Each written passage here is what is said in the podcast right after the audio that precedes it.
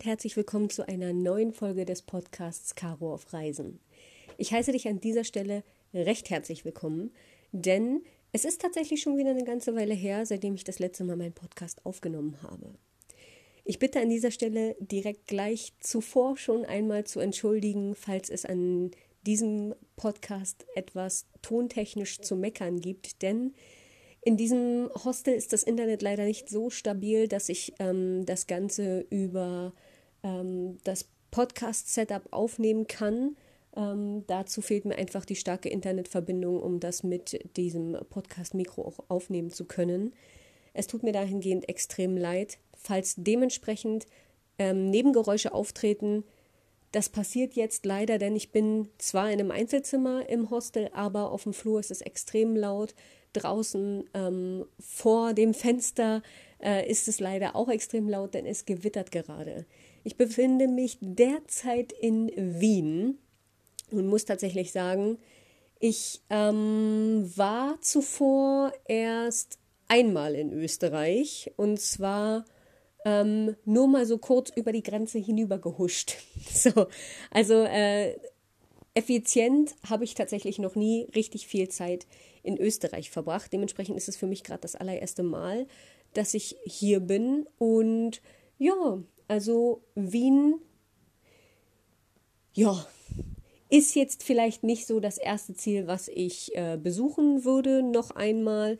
Es erinnert mich sehr an Dresden und ich mag Dresden sehr, sehr gerne aber es ist für mich dann doch immer noch mal eine Großstadt und ich fühle mich irgendwie in der Natur deutlich wohler als ja in Großstädten.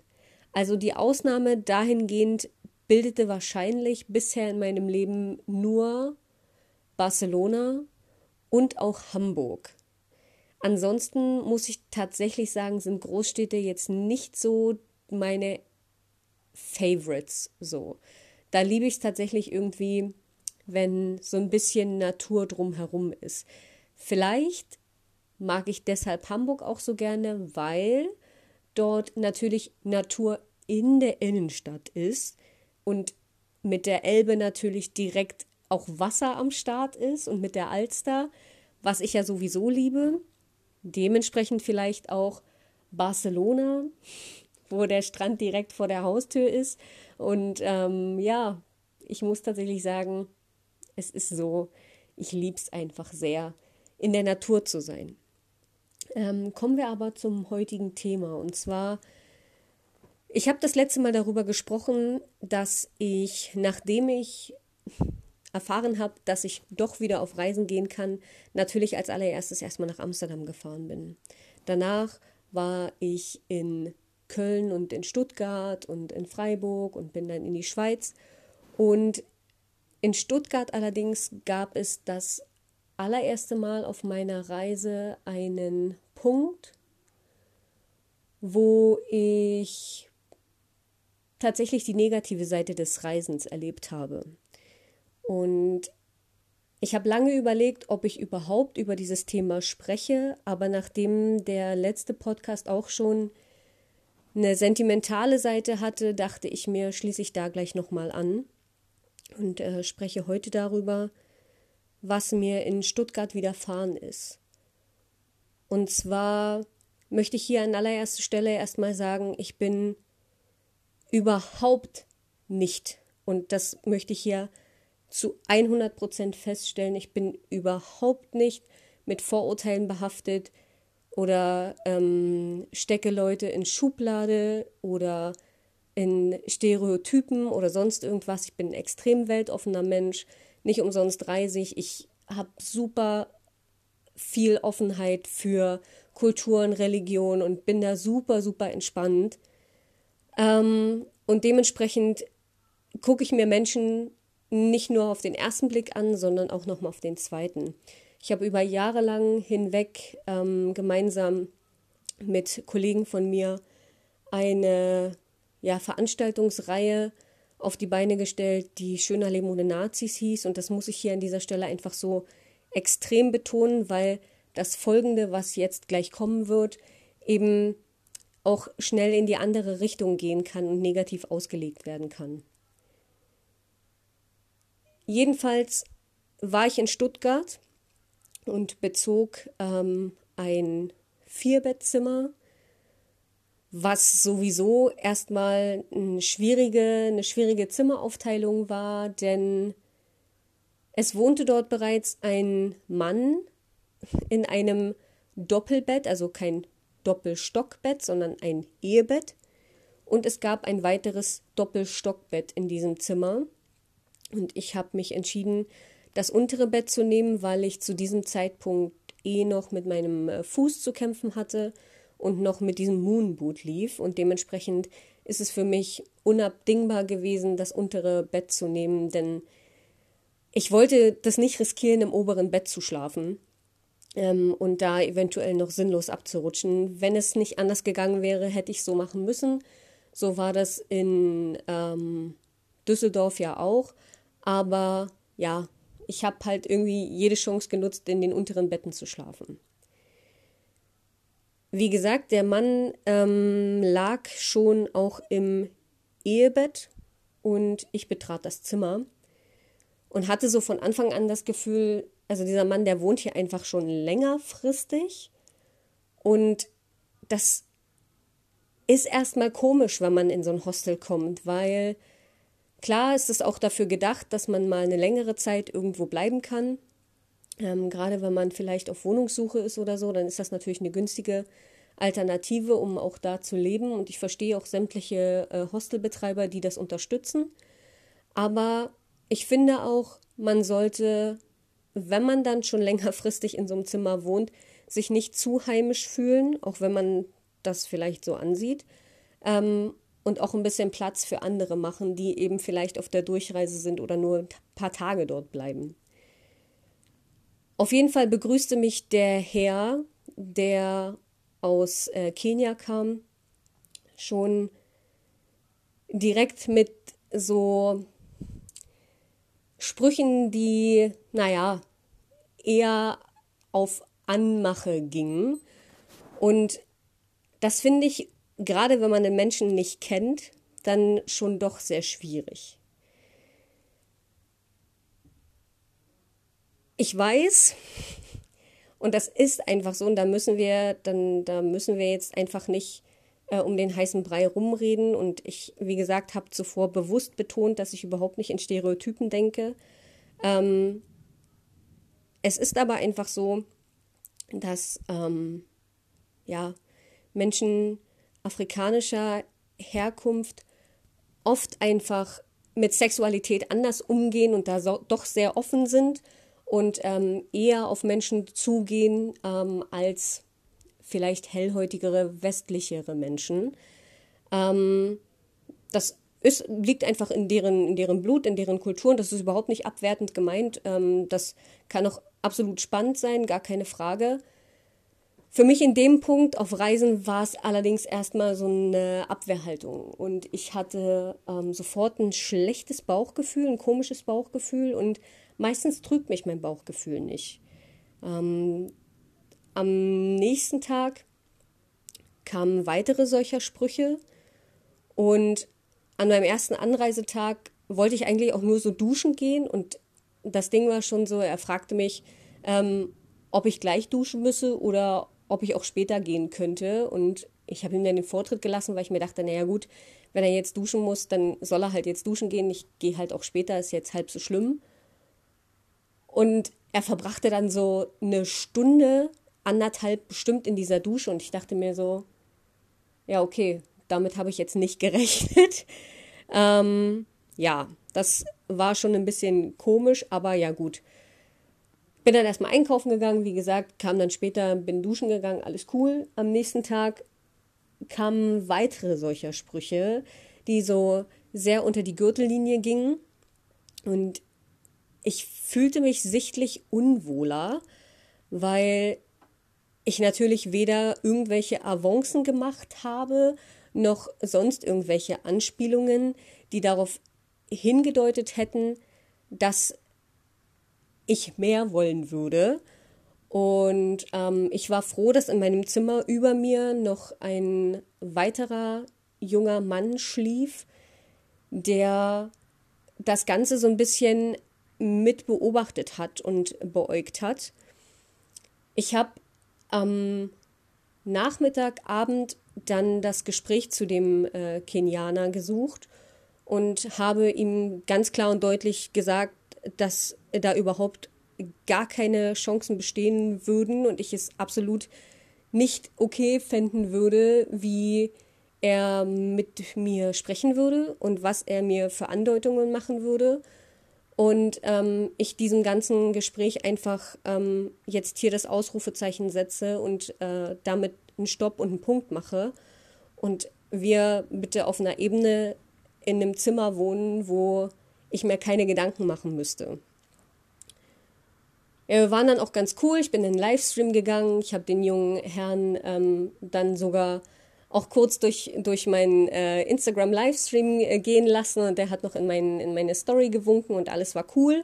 Und ähm, wir hatten auch noch ein cooles Gespräch irgendwie. Das Ganze war aber nur so lange so cool, bis ich schlafen gegangen bin. Und ähm, der Herr kam irgendwann nachts wieder und äh, stand so vor meinem Bett mit seiner Handylampe und leuchtete so in mein Bett hinein. Was ich überhaupt gar nicht cool fand. Und ich habe mich erst auch nicht bewegt, weil ich mir dachte, okay, gut, wenn ich mich nicht bewege, denkt er, ich schlafe. Es hat aber nicht so gut funktioniert und er hat immer weiter in mein Bett hineingeleuchtet und ähm, ich habe so quer in meinem Bett gelegen. Und als er dann anfing, an meinen Fuß anzufassen, habe ich einfach aus Reflex zugetreten und wusste, jetzt ist der Punkt erreicht, wo wir hier von sexueller Belästigung sprechen. Und ich habe tatsächlich das erste Mal in meinem Leben so viel Angst verspürt, dass ich dachte, das geht gar nicht. Ich, ich krieg die Krise. Ich kann hier nachts nicht mehr schlafen. Ich will hier nicht mehr den Raum mit diesem Mann teilen. Ich weiß nicht, was er gemacht hätte, ähm, wenn ich das nicht so schnell geschnallt hätte, wenn ich nicht davon wach geworden wäre, dass er mit dem Handy in mein Bett geleuchtet hätte. Ähm, ich hatte Angst, meine Sachen in diesem Raum stehen zu lassen, wenn ich aus dem Zimmer ging. Ich habe generell einfach Angst gehabt, dieses Zimmer alleine zu betreten. Ich habe glücklicherweise, wie gesagt, den, den jungen Mann, den anderen Reisenden über mir gehabt, der das Ganze mitgeschnitten hat und ähm, der mir da auch wirklich unter die Arme gegriffen hat und mir immer wieder gesagt hat, Caro, du musst das melden, das geht gar nicht. So. Und ich bin ein Mensch, ich versuche meine Sachen immer erstmal mit mir alleine zu klären und in meinem Kopf irgendwie zu durchdenken und zu reflektieren. Aber das war so ein Punkt, da konnte ich das nicht mehr mit mir alleine ausmachen. So, ich habe dann mit meiner besten Freundin gequatscht und äh, Sprachnotizen ausgetauscht und auch am Nachmittag mit meiner Mama gesprochen und wir waren uns alle einig, ich muss aus diesem Zimmer raus. Aber kennt ihr das, wenn man so wie vor so einer Wand steht und man sieht den oder man sieht den Wald vor lauter Bäumen nicht. So ungefähr war das in meinem Kopf. Ich war so überfordert mit der gesamten Situation, dass ich mir erstmal dachte, ich habe gar keinen Plan so. Hab mir dann aber ein Herz irgendwann gefasst und Mut und ähm, hatte meine Mama am Telefon zur gleichen Zeit auch noch. Shoutout an dieser Stelle an meine Mama. Liebe Grüße. Ähm, und bin zum Rezeptionisten, der mir relativ easy sofort ein anderes Zimmer klar gemacht hat für die letzten zwei Nächte. Eine Nacht darunter ähm, komplett alleine in dem Raum und er hat dahingehend mir auch noch ein Frauenzimmer klar gemacht, sodass ich überhaupt gar keine, gar keine Angst mehr haben müsste, er hat dann auch nochmal ganz klar gesagt, also der Rezeptionist, ähm, dass solche Sachen einfach in diesem Hostel gar nicht gehen und äh, sie diesen Herren dann jetzt rausschmeißen würden, weil er das bei mir nicht zum allerersten Mal gemacht hätte, ähm, sondern sich andere Frauen eben auch schon beschwert hätten, dass er sie halt angegraben hätten, ob, hätte, obwohl sie das nicht gewollt hätten. Ähm, da war es aber so, dass er natürlich nicht in dem gleichen Raum wohnte, um ja, den Frauen da irgendwie näher zu kommen. Ähm, wie gesagt, ich habe lange auch mit mir gehadert, ob ich das Ganze polizeilich anzeige. Ich habe es nicht angezeigt.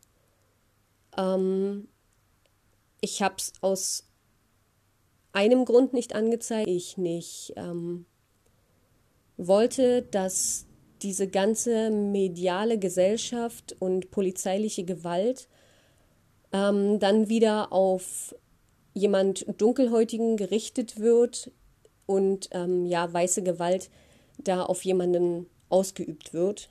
Ähm, da ich selber, wie gesagt, lange Jahre auch ähm, mit Flüchtlingen zu tun hatte und auch weiß, wie schnell ähm, polizeiliche Gewalt ausgenutzt werden kann. Ähm, das möchte ich überhaupt nicht verallgemeinern, weil ich weiß, es gibt auch wundervolle Polizisten und da an dieser Stelle liebe Grüße an die Familie meiner besten Freundin und auch ähm, an verschiedenste Väter meiner Freunde, die ebenfalls bei der Polizei arbeiten. Ähm, ich weiß, dass da auch super tolle Menschen dahinter stecken können. Aber wie in jedem, wie in jedem anderen Amt auch, kann eben also amtliche Gewalt auch schnell ausgenutzt werden. Und ich wollte diesem Mann, der mir ja prinzipiell natürlich näher gekommen ist, als er es sollte und da einfach eine Grenze überschritten hat, ähm, aber nicht so heftig ans Bein pinkeln, dass er seines Lebens nicht mehr froh wird. Er hat äh, mehrfach versucht, sich bei mir zu entschuldigen, am gleichen Tag noch. Und ich habe ihm ganz klar auch gesagt, dass das für mich einfach eine Grenze ist, die er da überschritten hat. Und ähm, ich einfach für ihn hoffe, dass das nie wieder in seinem Leben vorkommt und er das einfach für sich unter Kontrolle kriegen muss. Was ich hier an dieser Stelle einfach sagen möchte, ist, ähm, mein Bauchgefühl hat von Anfang an mir einfach das Gefühl gegeben, dass ich in diesem Zimmer falsch war. Und ich hätte von Anfang an einfach handeln müssen, glaube ich. Ich glaube, das Bauchgefühl trügt einen nie. Und aus diesem Grund habe ich mir einfach geschworen, dass ich weiterhin immer auf mein Bauchgefühl hören werde und da einfach für mich mehr reflektieren werde und in mich reinhören werde, weil ich glaube, das Bauchgefühl leitet einen richtig, immer. Und ja, vielleicht für alle anderen Reisenden auch und gerade dahingehend vielleicht auch einfach Frauen. Ähm, achtet da auf euch, passt auf euch auf und lasst euch nicht die Butter vom Brot nehmen so. Steht für das ein, was ihr seid, wer ihr seid und ähm, ja, lasst euch da nicht ins Boxhorn jagen. So, ihr, ihr seid tough und ihr könnt, ja, ihr könnt da einfach zu euch stehen. So, für mich war das eine, eine krasse Erfahrung. Ja, ich brauchte dann noch erstmal Zeit, um das Ganze zu verarbeiten und ja, bin in Freiburg dann in ein Einzelzimmer gezogen und habe viel Zeit auch in der Natur verbracht, bisschen ähm, Social Media Detox betrieben, habe da einfach mal die Natur komplett genossen und auch die Schweiz und ähm, Barcelona jetzt waren ein super Ausgleich, um das alles mal sacken zu lassen. Und mit ähm, dem Podcast möchte ich dann jetzt auch genau dieses Thema abschließen. Ich weiß, dass das keine einfache Kost ist und ähm, dass da jetzt viele auch denken, oh mein Gott, ach du Scheiße, was ja da passiert ist, heftig. Ähm, ja, es ist heftig und ähm, ich bin, weiß Gott, nicht dankbar, dass mir das passiert ist, weil ich mir denke, ähm, ich hätte es einfach gern nicht erlebt. Aber ähm, in gewisser Weise bin ich dann doch dankbar, weil es mir dann einmal mehr gezeigt hat, wie wichtig es ist, auf mein Bauchgefühl zu hören. An dieser Stelle, ähm, ja, wer die Möglichkeit hat, ähm, sich mit solchen Themen mehr auseinanderzusetzen, macht das. Wer selbst Opfer sexueller Belästigung geworden ist, ähm, versucht immer irgendwie das Gespräch an ähm, ja, den richtigen Stellen zu suchen und ähm, auch auf jeden Fall darüber zu sprechen. Das ist das Wichtigste, das nicht mit sich alleine auszumachen und da auch wirklich sich einfach Hilfe zu suchen, wenn man da mental einfach nicht so aufgestellt ist, um das selbst mit sich auszumachen. Ähm, an dieser Stelle danke ich euch natürlich auch für das Zuhören. Und wenn ihr Feedback dazu dalassen wollt, könnt ihr das natürlich gerne, wie immer.